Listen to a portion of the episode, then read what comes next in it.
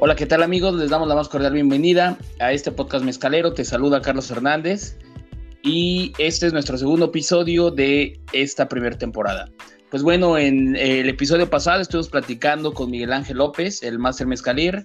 El día de hoy también nos acompaña, como ustedes lo escucharon. Eh, quedamos que íbamos a hacer otros capítulos adicionales donde nos íbamos a profundizar muchísimo más en cada uno de los temas que ese día estuvimos desglosando. Si no lo has escuchado, te invitamos y te dejamos el link en los comentarios de este podcast para que puedas eh, escucharlo y lleves el hilo de cada uno. Pues bueno, sin más, comenzamos. Hola Master, ¿cómo estás? Buenas noches. ¿Qué tal? Muy buenas noches, ¿cómo están? Un fuerte saludo para todos. Gracias por permitirnos estar con ustedes esta tarde, noche, eh, acompañados de, esta, de este podcast. ¿Qué tal, Juan Carlos? ¿Cómo estás? Todo muy bien aquí con temas de lluvia. Ya estamos en época de lluvia, entonces el mezcalito a esta hora y con esta lluvia yo creo que sienta mucho mejor. ¿Estás de acuerdo?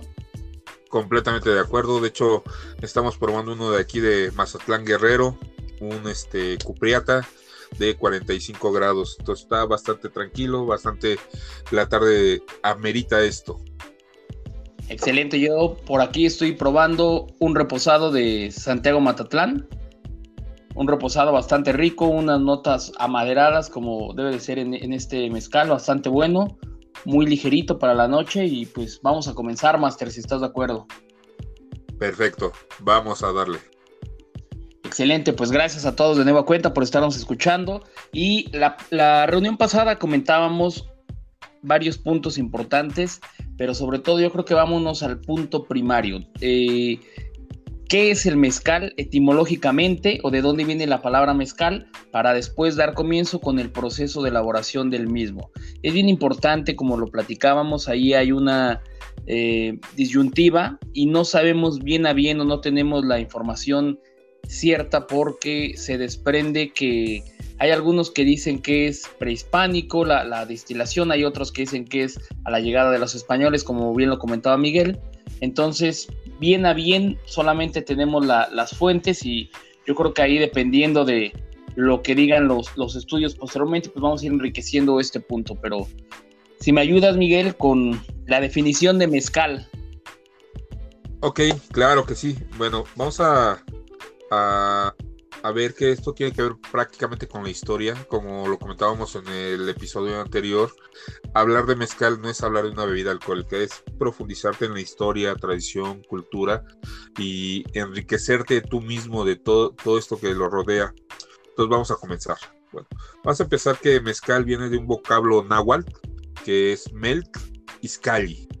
Si lo leemos juntos será melzcali que hacía referencia a lo que es el agave cocido o tatemado, que en aquel entonces era parte de la, de la alimentación básica de, los pueblos, nunca hacía referencia a lo que es la bebida alcohólica, sino, repito, sino al agave cocido, puesto que una vez que tú cocinas el agave, está en óptimas condiciones para que tú lo puedas comer, de hecho es muy dulce, literalmente es un dulce de maguey, eh, eh, su sabor es muy similar a, una calabaza de, Día de Muertos, el dulce de calabaza, pero la diferencia es que el azúcar es completamente natural del agave y por tanto te va a dar un, sabor muy exquisito, muy sabroso, que mucha gente es lo que llega a confundir con el ahumado.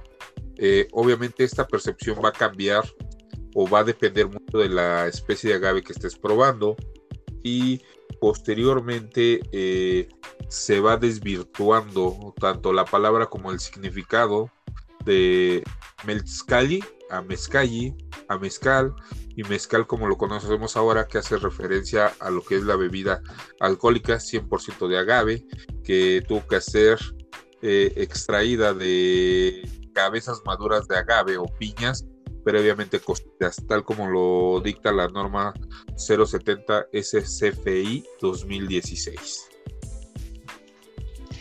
Excelente, Miguel, muchísimas gracias. Justo, y cuando hablamos de agave, hablamos de una planta eh, bastante bondadosa. Al agave prácticamente le podemos aprovechar muchísimas eh, cuestiones que tiene. Por ejemplo, se pueden hacer telas con, con el agave. Eh, si me cuentas un poquito también, Miguel, sobre el tema de Carlos, de Carlos Linneo, si no mal recuerdo, ¿por qué le puso agave y haciendo referencia al tema de lo noble que es la planta? Claro que sí, eh, Charles Linneo era un todólogo en su época. ¿A qué me refiero con todólogo? Era científico, botánico, eh, investigador, escritor. era un personaje que le gustaba mucho entender el por qué las cosas, por qué sucedían, cómo sucedían desde un método científico. Y cuando llega a tierras eh, americanas, o mejor dicho, del continente americano, empieza a verificar o descubre, mejor dicho, eh, que esta planta que nosotros denominamos agave, bueno, en ese entonces era melt, que es maguey, este, descubre que es una planta que es 100% utilizable aún cuando muere la planta. ¿A qué me refiero? Se da cuenta que eh, las personas nativas en aquella época, en 1753, si no mal recuerdo, eh, utilizaban la planta para hacer calzado, para convertir herramientas de trabajo, para extraer ixtle de, las pencas y hacer cuerdas, para los quiotes ya petrificados, que es cuando la planta ya murió, se podían ocupar para la construcción de, vivienda, eh, cocido se podía utilizar como alimento, fermentado, obviamente no todas las plantas, pero algunas, sobre todo los atrovidens, pues tenías el pulque, que vamos a recordar que es primero aguamiel, que es una, un néctar o la savia del maguey que es bastante nutritiva y se fermenta, se convertía en nocli, que era el pulque, que eh, también no cualquiera podía beber en su momento precolombino y ya post conquista ya se vuelve como la bebida insignia fermentada de este lado de, del mundo. Eh, y se da cuenta que era una planta que era capaz de satisfacer múltiples necesidades de los pueblos en aquella época, aún con todo que ya hubiera muerto la planta. Entonces Charles Linneu era, fue aquel científico que dice es que no encuentro otra forma de definirla como agave, que proviene de, de vocablo griego que significa agabus, que significa noble o admirable y creo que no me vas a dejar mentir, pero parece que fue un, nombre que le vino como anillo al dedo, es decir, no existe otra forma de definir la planta que como esta, ¿no? Sí, lo dices muy bien. En realidad hemos visto agaves silvestres creciendo donde ninguna otra vegetación se da. Esos agaves que son ricos en, propiedades y, como bien lo mencionas, se ocupa prácticamente el 100% para todos los amigos que nos escuchan y tienen dudas sobre cuando hablamos de los agaves silvestres, justamente platicábamos en el podcast pasado que hay, eh, por ejemplo, está el agave espadín y el tobalá, que eso ya están domesticados, digámoslo así, ya lo podemos sembrar, lo cosechamos y tiene un ciclo de vida en cuanto a la agricultura. Al día de hoy existe una gran diversidad o una gran variedad de otro tipo de agaves como lo, el tepestate que decíamos que es un marmorata, ese tipo de, agaves que crecen de verdad en barrancos, crecen en cerros, donde la civilización pues está completamente alejada, ese tipo de, plantas, por eso ahí viene también, aparte de su nobleza, lo admirable que son, de verdad que cuando decimos que son admirables es porque aguantan todas las inclemencias del clima, eh, soportan a veces días de sequía totales, cuando hay lluvia pues absorben todo y eso los ayuda finalmente para fortalecer más y tener propiedades para que posteriormente sean utilizadas. Pues bueno, eh, vamos a dar un poquito pie al tema de la producción. Eh, quería hacer énfasis en esto, en este punto del agave, porque como bien lo saben, pues es la materia prima del mezcal. Y Master, comenzamos con la selección de la planta. Lo comentábamos por ahí que la NOM te dice que tienen que ser cabezas de agave maduro. Creo que ese es lo primero que tenemos que, ver cuando hablamos de la producción del mezcal, que los maestros mezcaleros o los maestros productores, lo primero que tienen que hacer es una buena selección para dar comienzo a esta cadena de, de producción. Es correcto, fíjate que todo empieza en el campo y empezamos con una selección. A pesar de que tú en tu terreno tengas alrededor de mil plantas, eh, me gusta hacer mucho esta analogía que los agaves somos como las personas o son como nosotros las personas en el aspecto que no todos maduramos al mismo tiempo. Entonces tiene que buscar, o sea, tiene que seleccionar el agave que ya está eh, maduro. ¿Por qué? Porque quiere decir que va a tener una concentración de almidón bastante fuerte, que es lo que después se va a convertir en alcohol. Por lo tanto, hay que hacer una selección previa. ¿Cómo vamos a descubrir que la planta ya está lista?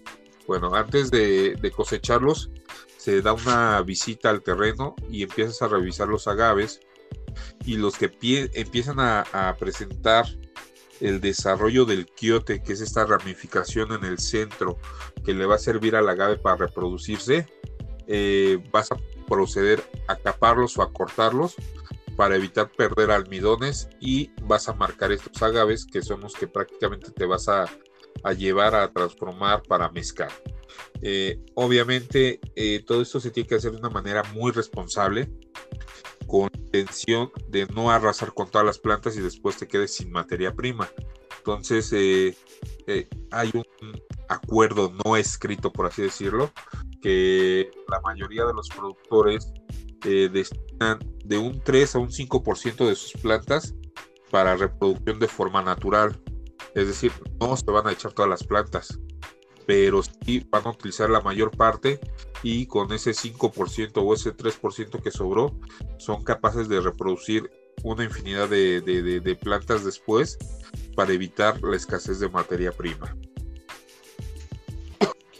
Excelente, eso que comenta Miguel es súper importante porque recordemos que en el tema de los agaves silvestres, ahí no tenemos la, manera de garantizar. Si bien un agave, una angustifolia, por ejemplo, sí podemos hacer esa selección y este cultivo, en el tema de los agaves silvestres es completamente diferente. Uno, porque la producción es muy escasa y limitada. Como lo mencionábamos ahorita, puede ser que un agave esté eh, hasta arriba del cerro, el otro agave a 200 metros en la barranca, me explico, entonces ese punto es bien importante y los maestros productores siempre tienen que cuidar que una vez madurado, como menciona Miguel, el 5%, de 3 al 5% lo dejan, que siga su ciclo natural, que después de la maduración, evidentemente viene el, crecimiento del quiote, el quiote a su vez da semillas, esas semillas se pueden seguir utilizando. En el caso de los cultivados, ya lo plantará el ser humano, en el, en el caso de los silvestres, ya se encargará la, la naturaleza de hacer esa reproducción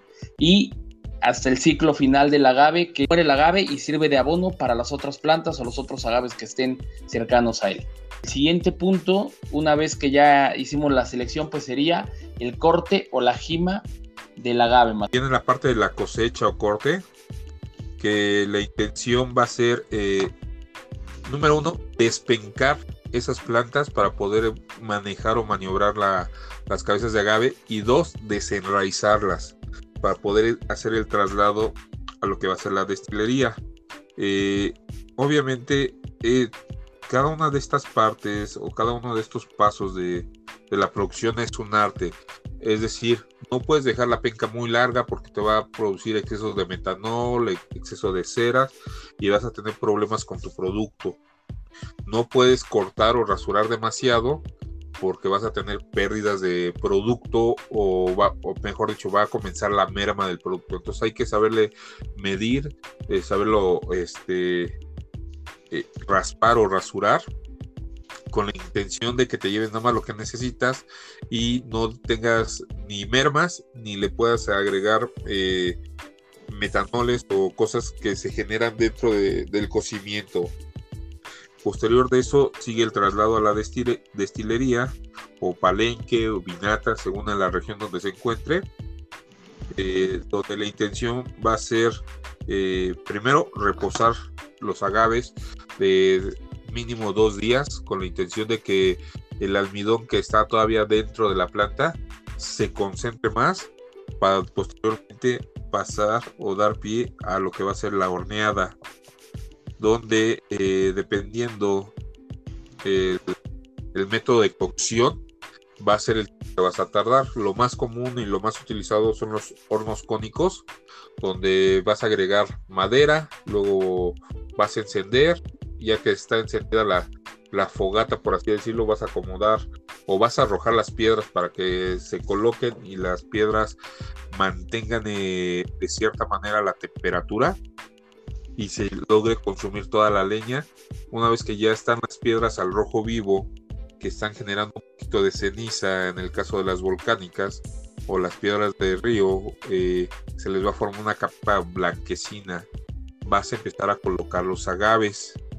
Posteriormente de colocar los agaves, eh, vas a cubrir el horno con este lonas eh, principalmente o dependiendo la, región puede ser lona, palma, eh, costales, eh, metate, etcétera, para finalmente cubrir con tierra y de esta manera crear un sello térmico donde lo que va a pasar es que se va a cocinar el, el agave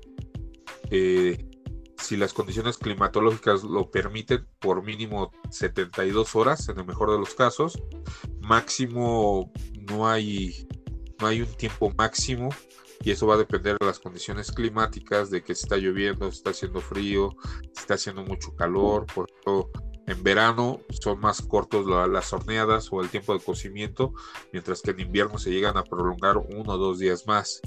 Este, Después de esto hay que destapar nuevamente el horno, eh, es decir, todo el paso anterior a la inversa, con la intención de sacar el, el, agave ya cocido, que tiene que presentar entre un color oro a café muy claro, y de esta forma nos vamos a dar cuenta que el agave ya está cocido. Eh, lo vamos a sacar del horno, vamos a a extenderlo con la intención de que se enfríe porque obviamente mantiene todavía calor y se puede seguir sobrecociendo y esto nos va eh, a perjudicar porque vamos a obtener este, pérdida de azúcares o se van a empezar prácticamente a caramelizar el agave y, pues eso a final de cuentas es lo que no buscamos. No, no queremos tener el agave crudo pero tampoco sobrecocido. Eh, Ese punto que, que menciona Master es muy importante porque muchísima gente ha de creer que son tres o cuatro horas lo que tiene que estar abajo y como bien lo mencionaba, de menos son tres días. En algunas ocasiones pues eh, tiende a ser más. Recordemos que la mayoría de los palenques que, eh, donde se hace este tipo de cocción prácticamente lo único que tiene hacia arriba es un techo nada más que evita que, que la lluvia moje el horno pero alrededor está prácticamente descubierto. Entonces, allá en la variación de la temperatura es lo que dependerá del tiempo de la cocción. Y otro punto bien importante, como, como mencionaba Miguel Ángel, eh, hacer mezcal es un arte y ahí viene toda la experiencia de los maestros mezcaleros que solamente metiendo un palo se dan cuenta de que la piña está bien cocida o no, porque corren el riesgo de echar a perder todo se le llama un muestreo y va a depender de la región. Hay quienes llegan a abrir por uno de los costados y sacar una muestra de agave para ver qué tan, tan cocido va. Que el de arriba, por ejemplo, está cocido, evidentemente el de abajo ya tiene que estar también listo para, para el proceso sin que se pase, porque como comentaba el máster comienza a perder propiedades y no queremos eso. Eh, al final de cuentas, con la cocción es bien importante también, como lo mencionaba, separarlos, dejarlos que se enfríen para posteriormente continuar con el proceso y el siguiente sería la molienda. Es correcto, una vez que destapamos, vamos a dejar que el agave se enfríe por lo menos 48 horas. Ahí ya va a depender mucho de, cada maestro productor. Hay unos que, que, incluso dejan el agave que se esté oreando a la intemperie alrededor de hasta 7 días, 6 días, 8 días con la intención de que se empiece a formar un pequeño hongo dentro del agave, el cual va a aportar ciertas características organolépticas al, producto final que va a ser el mezcal.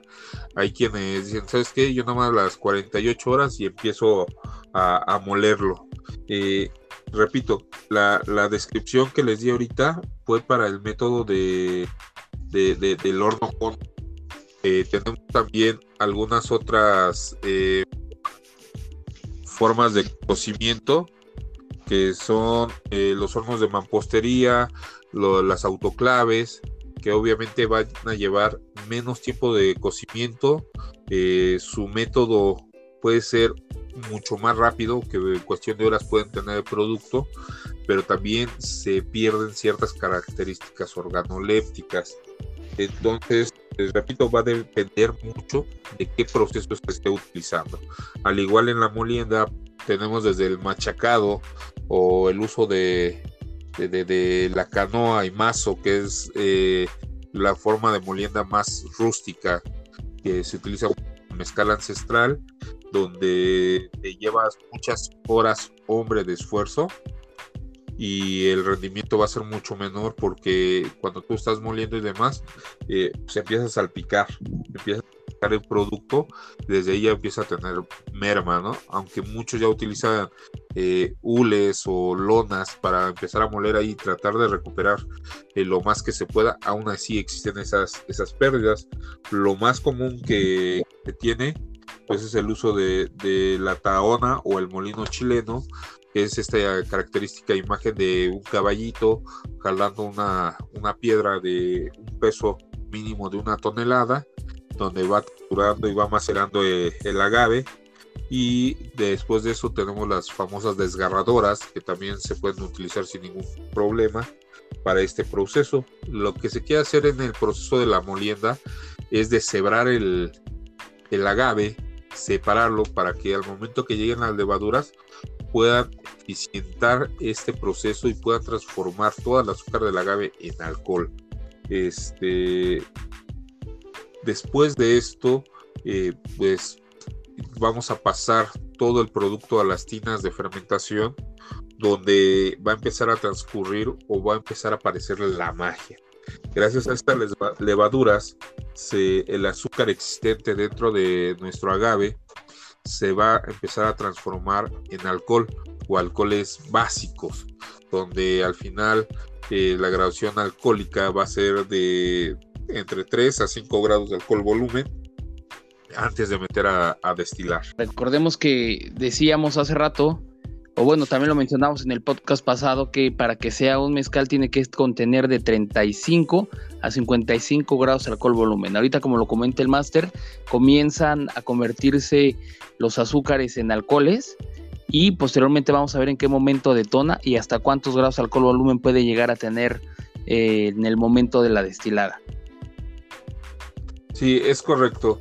Y para poder realizar el proceso de la fermentación, lo más común es el uso de tinas de madera, pero también la norma nos permite hacer tinas de acero, el uso de tinas de acero inoxidable, eh, uso de pieles, uso de recipientes plásticos grados alimenticios y en el método ancestral pueden ser desde ollas de barro o quedades eh, labradas en, en, rocas, etcétera. Entonces todo esto va a depender del tiempo que va a durar nuestro proceso de fermentación. Eh, regularmente los ejemplos que yo les doy a ustedes o les platico van enfocados a, al agave más común que es el espadín, ¿no? Desde ahí vamos a partir y eh, esto se va a ir modificando de acuerdo a cada una de las especies de agave. Este, eh, el tiempo, ¿no? decimos que en temporada de calor, que es verano, donde las temperaturas son bastante altas en valles centrales de, de Oaxaca, una buena fermentación la pueden tener entre 6 o 7 días. Y en época de invierno, donde bajan las temperaturas, donde se siente ese frío navideño y demás, se puede prolongar hasta 12 o 14 días. Entonces va a depender mucho de, del clima.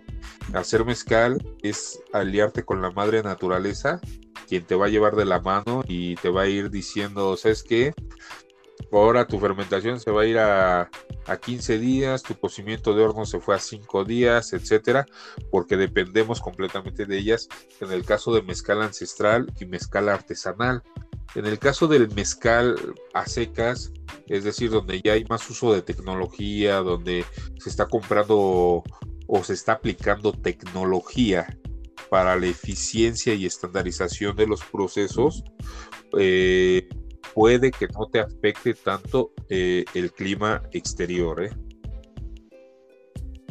Exactamente.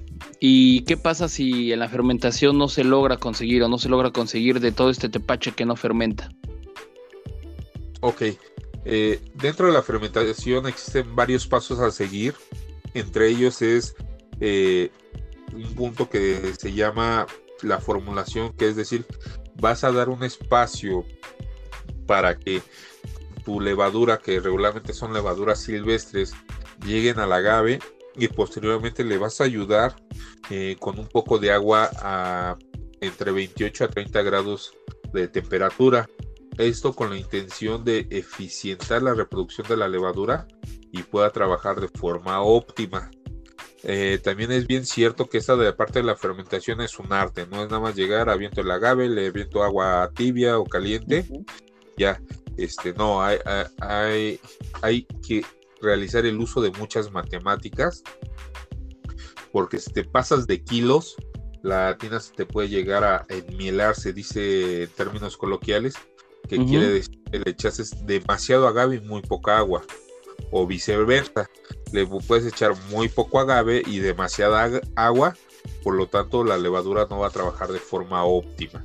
Y en el caso de que se te enmiele, quiere decir que es demasiado agave, muy poca levadura llegó a ella y tiene muy poco espacio para trabajar, entonces no puede trabajar eficientemente y, vas a empezar a tener problemas.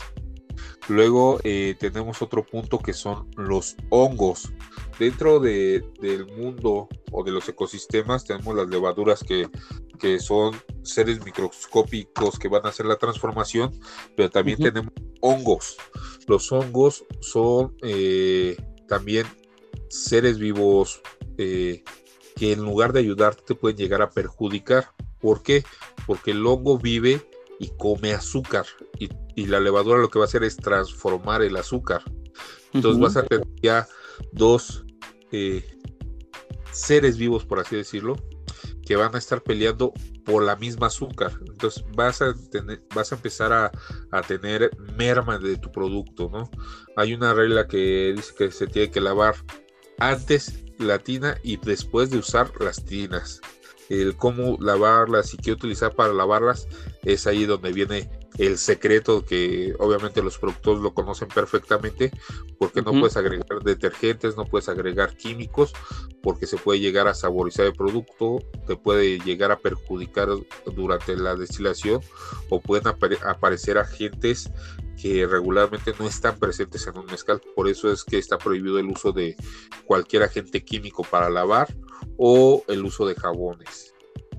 Es correcto, Master. Algo bien importante, justo lo que platicábamos, la magia del mezcal y cuando nosotros estamos probando una bebida, no sabemos todo lo que conlleva. Esto se ha venido pasando de generación en generación, no es que haya un manual escrito de cómo hacer mezcal, dependiendo de cada maestro productor tiene sus secretos. Lo mencionamos también en el podcast pasado, es como si hiciéramos una salsa en molcajete y una salsa en licuadora no te van a saber igual a pesar de que los ingredientes sean exactamente los mismos, depende de la sazón, vamos a llamarlo así, que cada maestro tenga y sobre todo que es un tema culturalmente hablando bastante rico porque esto se ha venido pasando de generación en generación, quinta generación, sexta generación de maestros productores y al final de cuentas las generaciones venideras o las actuales pues siempre van haciendo ese tipo de mejoras utilizando la tecnología que en este momento tenemos y evidentemente cuidando que se siga preservando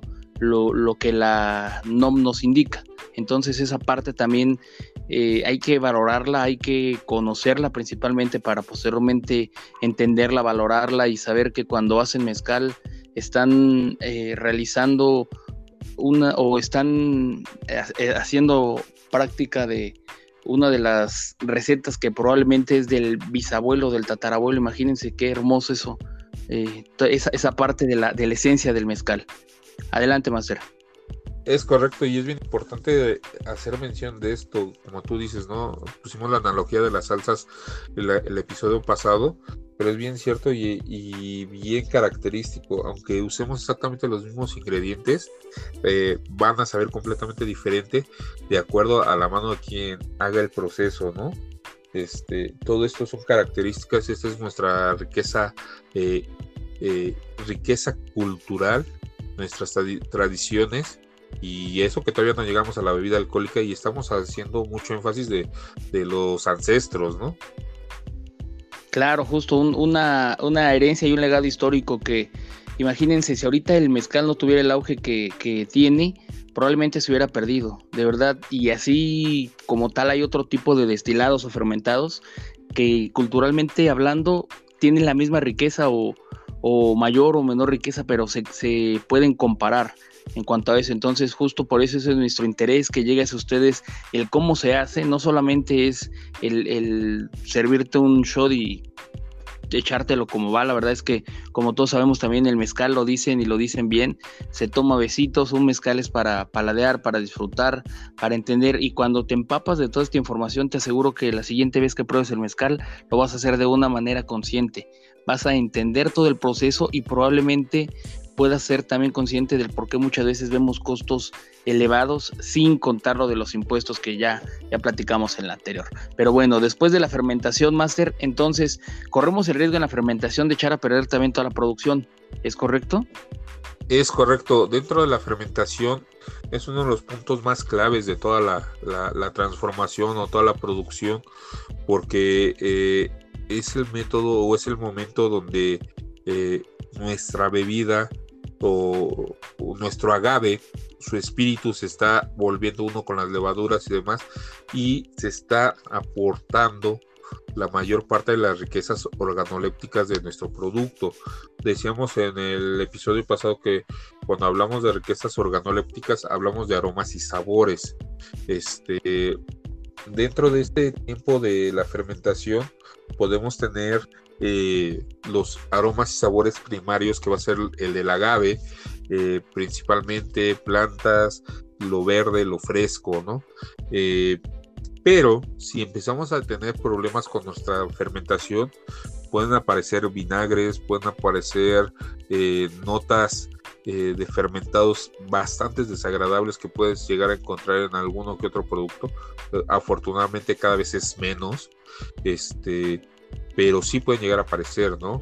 Los famosos malolácticos o notas lácticas, que es queso, yogur, leche cortada, etcétera. Hay quienes lo hacen intencionalmente y eso se llama un estilo de fermentación adicional donde también le puedes aportar esos sabores pero la mayoría de las veces es que eh, estás teniendo problemas con tu fermentación y aquí viene la primera parte dentro de la transformación del agave, donde mucha gente puede llegar a hacer uso de los químicos con la intención de acelerar eh, el proceso de la fermentación, le agregan sulfatos a, las tinas y es como si le estuvieras ah, dando esteroides a las levaduras para que trabajen más rápido, más rápido, más rápido, pero empieza a perder aromas y sabores. Adicional a esto, eh, la, la norma nos permite agregar nutrientes, nutrientes para fortalecer las levaduras y hacerlas más fuertes y, que de esta manera trabajen de forma eficiente. No es lo mismo darle esteroides que alimentarte sanamente, obviamente, y lo vemos con nosotros, ¿no? No es lo mismo eh, tomar todos los días agua natural o agua, agua de fruta natural que todos los días estés tomando refresco. Obviamente va a haber uno que te va a ayudar a mejorar tu salud y otro que a la larga te la va a perjudicar demasiado. Los maestros productores van a estar al tanto de las tinas. Las tinas de fermentación cuando están trabajando, te puedes acercar el oído a la boca de la tina y vas a escuchar cómo como si estuviera hirviendo el producto. Eso se denomina la liberación de CO2, que es el dióxido de carbono, que es, eh, e, es una sustancia que se genera durante la transformación vía este, estos organismos para la transformación de azúcar en alcohol. Entonces va a liberar CO2 y va a simular que está hirviendo la, la, la tina. Va a haber un cambio de temperatura, se va a subir la temperatura de la tina y este, todos estos indicativos son de que la tina está trabajando. Tú vas a probar el jugo que está dentro de la tina, y se le conoce coloquialmente como tepache. Originalmente va a saber muy dulce, ya al final de su término de proceso va eh, a perder su dulzor y si empiezas a ver a vinagre, cuidado, se te está pasando la fermentación y es justo el momento de pasar al siguiente punto que va a ser la destilación. la norma eh, nos hace mención de que sí se requieren las dos destilaciones y una va a ser para separar alcoholes y la otra para potencializar alcoholes. Dentro de la primera destilación, tú vas a meter eh, los jugos de la tina junto con la fibra dentro de tu alambique, destilador u olla de barro, dependiendo del proceso que estés utilizando, y vas a empezar a destilar. Eh, va a ser un proceso delicado porque tienes que tener un control bien amplio de la, de, la temperatura de, tu recipiente para que no se sobrecaliente y ni tampoco por el contrario se quede frío y tengas un chorro, un hilito de, producto que esté saliendo constante. No tiene que ser un chorro, tiene que ser un hilito muy delgado que va a estar cayendo de tus recipientes y ese producto no se llama mezcal todavía. Se le conoce como ordinario u en Oaxaca se le conoce como shishi. Eh, quiere decir este ordinario nuevamente y el sabor de este producto va a ser un poquito insípido su graduación más alta va a ser alrededor de 28 a 30 grados exageradamente eh, de, de, alcohol volumen por el promedio de todo el producto que obtuviste. Eh, hago esta aclaración porque muchos, muchos desinformantes, por así decirlo, o mucha gente dentro del medio dice, no, es que hicimos eh, una sola destilación y me llegó a 60 grados. Ok, no es posible a menos que estés utilizando eh, destiladores con platos. ¿Por qué? Porque en ese momento sí puedes alcanzar unas graduaciones altas, porque en un solo proceso puedes hacer dos, tres o cuatro destilaciones, dependiendo cómo quieras realizar tu trabajo. Dentro del segmento mezcal, todavía no se acostumbra mucho el uso de, esto, de, estos platos, pero ya hay algunas empresas que lo están haciendo y no por eso es malo, pero simplemente tienen que declarar esa veracidad de la información para que el consumidor final esté consciente. Eh, decíamos que una vez que ya tienes todo tu producto ordinario, lo vas a juntar y le vas a dar una segunda destilación. Este segunda destilación se le conoce como refinamiento, es decir, vamos a potencializar la gradación alcohólica. En la segunda destilación vamos a alcanzar, dependiendo eh, las herramientas de destilación que estés utilizando, repito, repito, puede ser olla de barro, alambique filipino, puede ser alambique de cobre, alambique de acero inoxidable, torres de destilación que casi no hay en esto, en este segmento del mezcal, alambiques con platos, etcétera. Vas a meterlo y vas a hacer una segunda destilación donde tu producto puede llegar a alcanzar hasta los 80 o 90 grados de alcohol volumen y de ahí va a ir disminuyendo. En este proceso vas a hacer los famosos cortes que se le conocen, que van a ser las puntas, cuerpo y colas, o cabezas, mezcal o panza y colas o restos. Es bien importante hacer esta separación. ¿Por qué? En puntas vienen alcoholes superiores, sustancias nocivas para la salud y metanol por arrastre. Todo eso no lo queremos en nuestro producto. Se tiene que quitar. No se tira. Se va a ocupar para el lavado de, la maquinaria de envasado o el lavado de botellas o incluso lo puedes llegar a volver a destilar y obtener un poco de mezcal de ese producto. La panza, cuerpo o el mezcal va a empezar eh, en unos 70 grados o 80 grados y va a ir disminuyendo. Cuando tu producto ya está saliendo a 40 grados, vuelves a cortar y el resto, lo que se quedó dentro del alambique, se le van a llamar colas.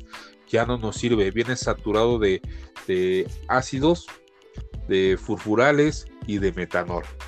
Entonces, no nos sirve. Lo que si dejamos que siga corriendo el producto, se va a contaminar nuestro producto al final de cuentas, o si lo mezclamos, se va a contaminar y vamos a quedar fuera de la norma.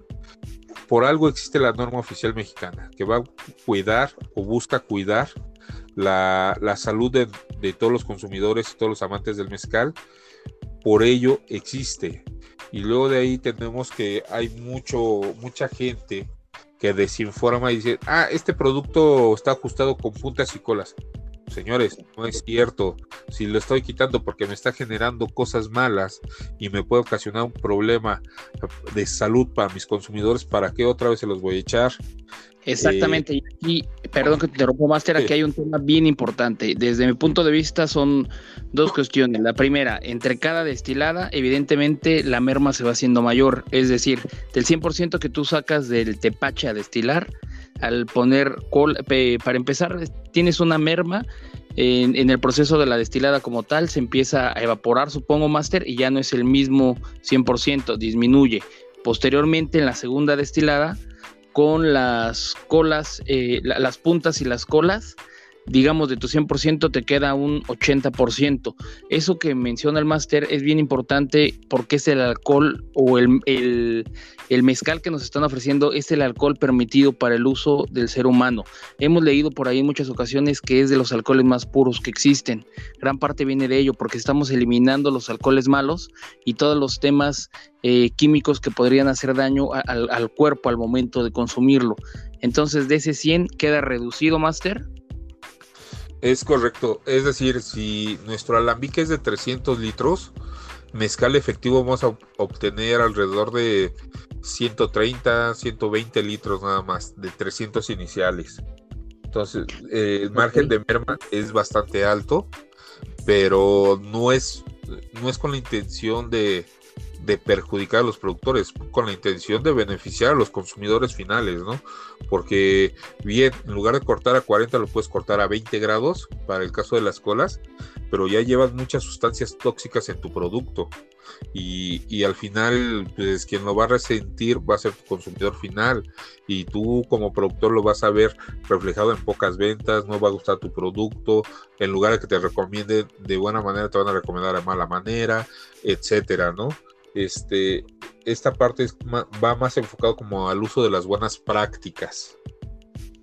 Es correcto, entonces justo para que cuando tomen un mezcal se sientan con la tranquilidad de que la bebida cumple con la, con la norma y la norma al final de cuentas pues siempre está cuidando al, tema de, del, o la salud del consumidor final. Entonces una vez que se realiza la rectificación máster... ya vas a tener un producto que va a auxiliar alrededor de los 60, entre 50, entre 50 y 60 grados de alcohol volumen. Va a haber quienes logran un poquito más, va a haber quienes logran un poquito menos. Y después de esto eh, viene la pregunta, ¿qué hacemos? ¿A qué me refiero? Vamos a reposar, vamos a bocar, vamos a madurar o vamos a envasar para venta. Déjame hacer pausa ahí, Master, y en cuanto al proceso de la destilación, en horas más o menos, a mí me sorprendió la verdad cuando fuimos a, al palenque de, de los amigos mezcaleros, me sorprendió bastante el proceso. Al final de cuentas, yo me imaginaba que la destilada se hacía en unas dos, tres horas, pero no es así. Eh, no, una primera destilación, si bien te va, te lo vas a aventar en seis horas. Este, donde no estás cuidando tu, destilación, pero no tienes que estar tan pegado. Tú ya sabes medir la temperatura y demás, y nada más vas a estar pendiente de los bidones que vas a ir recolectando. Pero una segunda destilación te va a llevar de 8 a 16 horas, dependiendo la zona, la región, las herramientas que utilices para destilar y obviamente los maestros productores. No con todos e, es igual, no está estandarizado esa parte. Lo que sí es que en el momento que empiezas la, segunda destilación, no te puedes parar hasta terminar. Es decir, si empiezas a las 5 de la tarde y tu jornada se acababa a las 7, lo siento, compadre. Te fletas toda la madrugada si es necesario hasta que termine la segunda destilación. No puedes estarlo pautando. Exacto, esa parte a mí se me hizo bien interesante también y me recuerda, por ejemplo, a las señoras aquí en el estado de Oaxaca que se quedan cuidando la olla del Nixtamal cuando están haciendo pozole. Me recuerda mucho eso porque los maestros mezcaleros están trabajando toda la madrugada y como menciona el máster puede llegarse a prolongar hasta jornadas de 16 horas. Imagínense, aquí vuelve otro tema de lo que decíamos, cada maestro imprime sus conocimientos en, eh, o impregna, mejor dicho, sus conocimientos en, en el proceso de, de la elaboración del, del mezcal y a veces tomamos o creemos que es una, vuelvo a hacer énfasis en esto, una bebida bien sencilla de realizar y no, hay muchísimo trabajo desde la siembra del agave hasta el punto que estamos viendo y son horas de verdad de gente, eh, son meses de cuidados, años, lo, que tenemos que, este, tener en cuenta y sobre todo valorar cuando estamos degustando un mezcal. Adelante, Master. Entonces nos quedamos en la cuestión, ¿qué vamos a hacer con el, con el producto? ¿O lo envasamos, lo abocamos, lo reposamos? ¿Qué vamos a hacer? Ese es el punto. Ok, en cualquiera de los aspectos, lo primero que vamos a necesitar va a ser reacondicionar nuestro producto mediante la graduación alcohólica que requerimos. Como les dije, lo vamos a obtener entre 50 a 60 grados, 65 grados. Si está a 50 no hay ningún problema, la norma no lo permite. Pero ¿qué pasa cuando tenemos nuestro producto a 60 grados? Pues oye, no, no lo voy a poder vender. La norma no me permite esa graduación alcohólica.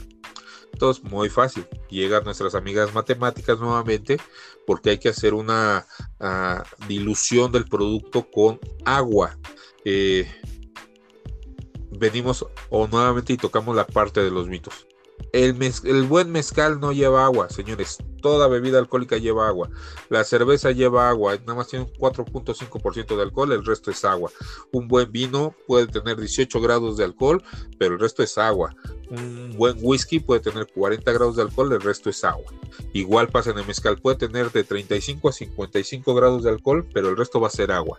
¿Dónde empieza la magia? ¿Qué tipo de agua vamos a utilizar? Para poder hacer esa dilución y esa homogenización. ¿Qué quiere decir? Que obviamente vamos a mezclar el producto con agua específica que puede ser destilada, bidestilada, desionizada, desmineralizada, eh, con la intención de que en nuestra agua que vamos a utilizar realce las notas de nuestro producto y lo más importante, se vuelva uno solo con nuestro producto. Para eso es la homogenización, para evitar que se llegue a separar. Es correcto. Entonces, ya que hicimos esto, perfecto. Vamos a envasar. Muy bien. Viene otro tema importantísimo, el filtrado. ¿Por qué un filtrado? Ok, cuando estamos destilando, eh, llegan los mismos mosquitos, los borrachitos que ya habíamos hecho mención, llegan, se acercan al mezcal y, uy, se les mojó las alas y se meten al, mezcal a nadar, pero ya no salieron. Estos animalitos o estos insectos no van a aportar o no van a ser de ningún riesgo sanitario para el consumidor, pero visualmente tú no te vas a comprar una botella de X cantidad de pesos, sea cara, sea barata, con insectos dentro que no deberían de estar ahí, ¿verdad? Pero no un mosquito. ¿Estás de acuerdo? Bueno, eh, es que la cuestión es que el gusano es intencionalmente que esté ahí. Exactamente. que no deba estar ahí, no lo vas a comprar. Exactamente. se tiene que filtrar. Eh, ¿Qué tipo de filtros y demás? Ya lo veremos cuando nos llamen para clases, porque dice el maestro Fortino, ese es el secreto de la casa. Sí, justo todo eso que estamos contando es lo que todos conocemos en cuanto al, proceso de elaboración, pero dentro de cada uno de estos puntos que mencionamos, es como cuando te dicen 200 gramos de harina, dos huevos, una pizca de sal y un poquito de azúcar glass. Ya te dijeron los ingredientes, pero el cómo hacerlo, ahí está la magia de cada maestro. Y aunque el proceso es el mismo, los sabores, los olores y toda la, la esencia del, del, cuerpo, incluso del mezcal, pues es completamente diferente. Esa es la magia también que tiene el mezcal. Adelante, Master. Así es. Entonces, una vez que ya tenemos nuestro producto reacondicionado y homogenizado, viene la parte tediosa. ¿A qué me refiero con la parte tediosa? O mejor dicho, la parte burocrática.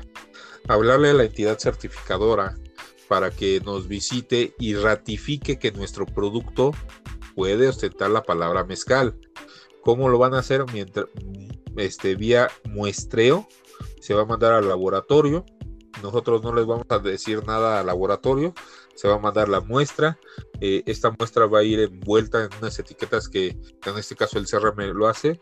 Lo etiqueta, lo manda y este, el laboratorio ya sabe qué, qué estudios tiene que hacer. Prácticamente son unos fisicoquímicos. Este, que cumplan la norma 070 del mezcal y los resultados los va a entregar por dos, una a ti como productor y paralelamente a la entidad certificadora. Esto con la intención de evitar malas prácticas de, híjole, no pasó, te doy palchesco y tú dile al CRM que sí pasó. No, no, no. Se entrega al mismo tiempo los resultados y eh, la entidad certificadora, en este caso el CRM, eh, este, va a dictaminar en favor para ti que ese lote que ya produjiste se puede llamar mezcal. De repente, por azares del destino, no pasó la norma. Ok, ¿por qué? Pues tuviste problemas en X, Y o Z. ¿Qué hay que hacer? Ah, bueno, el mismo CRM te va a dar una asesoría de cómo poderlo corregir. Regularmente te van a indicar que hagas una tercera destilación pero los riesgos de una tercera destilación, número uno, es merma. Como ya decíamos, vuelves a meter otros 300 litros de producto y nada más vas a rescatar 120. Entonces es una merma bastante grande. Y te van a decir cómo vas a tener que realizar tus cortes para evitar traer sustancias que ya te habían colocado fuera de la norma. Entonces, todos estos puntos es bien importante cuidarlos, ser muy cuidadoso. Y tú hace rato mencionabas, Juan Carlos, que no había un manual escrito. Bueno, actualmente ya hay muchos manuales, pero como tú dices, vienen las recetas, pero eh, que te salga igual es otra cosa. Exactamente, está el qué tenemos que hacer y el qué tenemos que cumplir. Pero como, como tal lo decíamos, viene de generación en generación y eh, lo que tú dices de, la limpieza, por ejemplo, de las tinas, cada uno, aunque hay una norma que debemos de seguir y si ya está por escrito, a lo mejor algún maestro por ahí tiene algún secreto, que ya lo habíamos comentado también eh, cuando visitamos los palenques, que al final de cuentas no todos conocen y cumplen con la norma y ese es su, secreto de ellos como tal y nadie más lo sabe. Así es, eh, es parte de, de lo bonito de, este segmento, de esta industria que poco a poco va creciendo día con día. Y me voy a aventar un pequeño comercial. Estoy en un grupo que se llama en Facebook Amantes del Mezcal. Y salió un post hace rato donde dice, ok, ustedes que presumen beber mezcales de quién sabe cuántas marcas de 40 grados, pero a ver, ¿conocen a los maestros mezcaleros? Digo, se me hizo muy rara la pregunta muy fuera de lugar aparte, porque si te gusta el café, no necesitas conocer a los cafetaleros, no necesitas conocer al productor. Si te gusta la carne, no necesitas conocer a los ganaderos. Entonces yo di mi opinión, dije, mira, afortunadamente yo conozco por lo menos a un productor de cada estado, excepto de Oaxaca, donde conozco a más de 20. Pero el comentario está fuera de lugar. ¿Qué es lo que pasa? Que no es obligación de, del consumidor educarse. Es obligación de las marcas, de los productores, de los que están haciendo crecer el segmento, educar al consumidor realmente. Y por eso hice este paréntesis, porque eh, nosotros desde eh, este podcast eh, queremos transmitir esa parte de conocimiento a ustedes, esa parte para que se informen, esa parte de herramientas para que el día de mañana ustedes cuando decidan comprar una botella de mezcal tengan ciertos elementos básicos para poder tomar una mejor decisión de compra. ¿O no es así, Juan Carlos? Es correcto, Master. Hasta simplemente por cultura general ya vas a saber que hay algunas botellas donde te dicen o te quieren vender como doble destilada, como si fuera algo adicional y no, en realidad, pues como bien lo mencionabas ahorita, la doble destilada es algo necesario para, para que sea mezcal. Eh, otro punto también ya eh, en las etiquetas muchas veces viene qué tipo de horno utilizaron, qué tiendas de fermentación, al momento de la cocción, qué tipo de, leña utilizaron para hacer la cocción. Entonces, por lo menos queremos sembrar en ustedes esa semillita para que vayan cada vez que, tengan una botella enfrente, por lo menos vayan leyendo. En algunas sí viene el maestro productor o el maestro mezcalero. Y sobre todo eso es como menciona eh, Miguel Ángel. Vamos aprendiendo, vamos conociendo. Al final de cuentas, esas pláticas son súper enriquecedoras para todos, tanto para ustedes como para nosotros. Y nos gustaría eh, dejar, yo creo que se va a quedar en un, en un siguiente podcast, Master, si estás de acuerdo, una vez que ya se tiene el mezcal, hasta ahorita ya no lo, ya no lo certificaron, digamos, el, mezcal joven, y de aquí vienen otras cosas, ¿no? Lo decíamos hace rato, lo vamos a embotellar para venderlo, lo vamos a hacer reposado, lo vamos a abocar. Eso me gustaría también dejarlo para otro podcast porque aquí ya casi se nos fue la hora. Que es un arte el reposar o el añejar, eh, tiene su razón de ser, el por qué, el abocar con frutas, con hierbas, también tiene una razón del por qué. El destilar con es, e, es como que de repente lo más complicado para nuestro cerebro, porque en mi caso tuve la fortuna de probar uno de lechón con mole elaborado en Puebla, que cuando lo pruebas dices, wow, sabe al mole, pero estoy bebiendo un líquido completamente transparente, o los de pechuga en Oaxaca que saben a frutas, a especias, etcétera, que dices, ok, eh, cerebro no atina de repente el por qué sabe a anís con canela y peras, pero es completamente transparente. Como tú bien lo dices, esto nos puede abarcar muchos programas. Yo encantado de la vida si me siguen invitando. Este, ya sabes que eh, eh, mi obligación es compartir el conocimiento un poco mucho que tengo con todos ustedes. Excelente, Master. Y amigos, escríbanos, por favor, eh, manténganse activos en las redes, por ahí mándenos un mensaje que les está pareciendo, si les gustaría que invitáramos a alguien, alguna marca en particular. Posteriormente vamos a comenzar, una vez que terminemos con todos los procesos de, de elaboración y ya que platiquemos un poquito sobre los agaves, vamos a ir teniendo otro tipo de invitados, por ejemplo, los maestros productores, vamos a ver ya las características y eh, propiedades de cada una de las de los productos que tengan ciertas marcas. Por ahí ya tenemos algunos invitados en puerta, solamente es cuestión de concretar, pero también nos gustaría que ustedes nos digan a quién les gustaría que invitemos para estas pláticas mezcaleras. Excelente, Master, pues te mando un fuerte abrazo y Dishbe como siempre, Master. Dishbe you. Hombre, muchísimas gracias. Un abrazo para todos los radioescuchas o todos nuestros seguidores que esperemos que sigan creciendo. Eh, un abrazo para ti y Disbeyu también.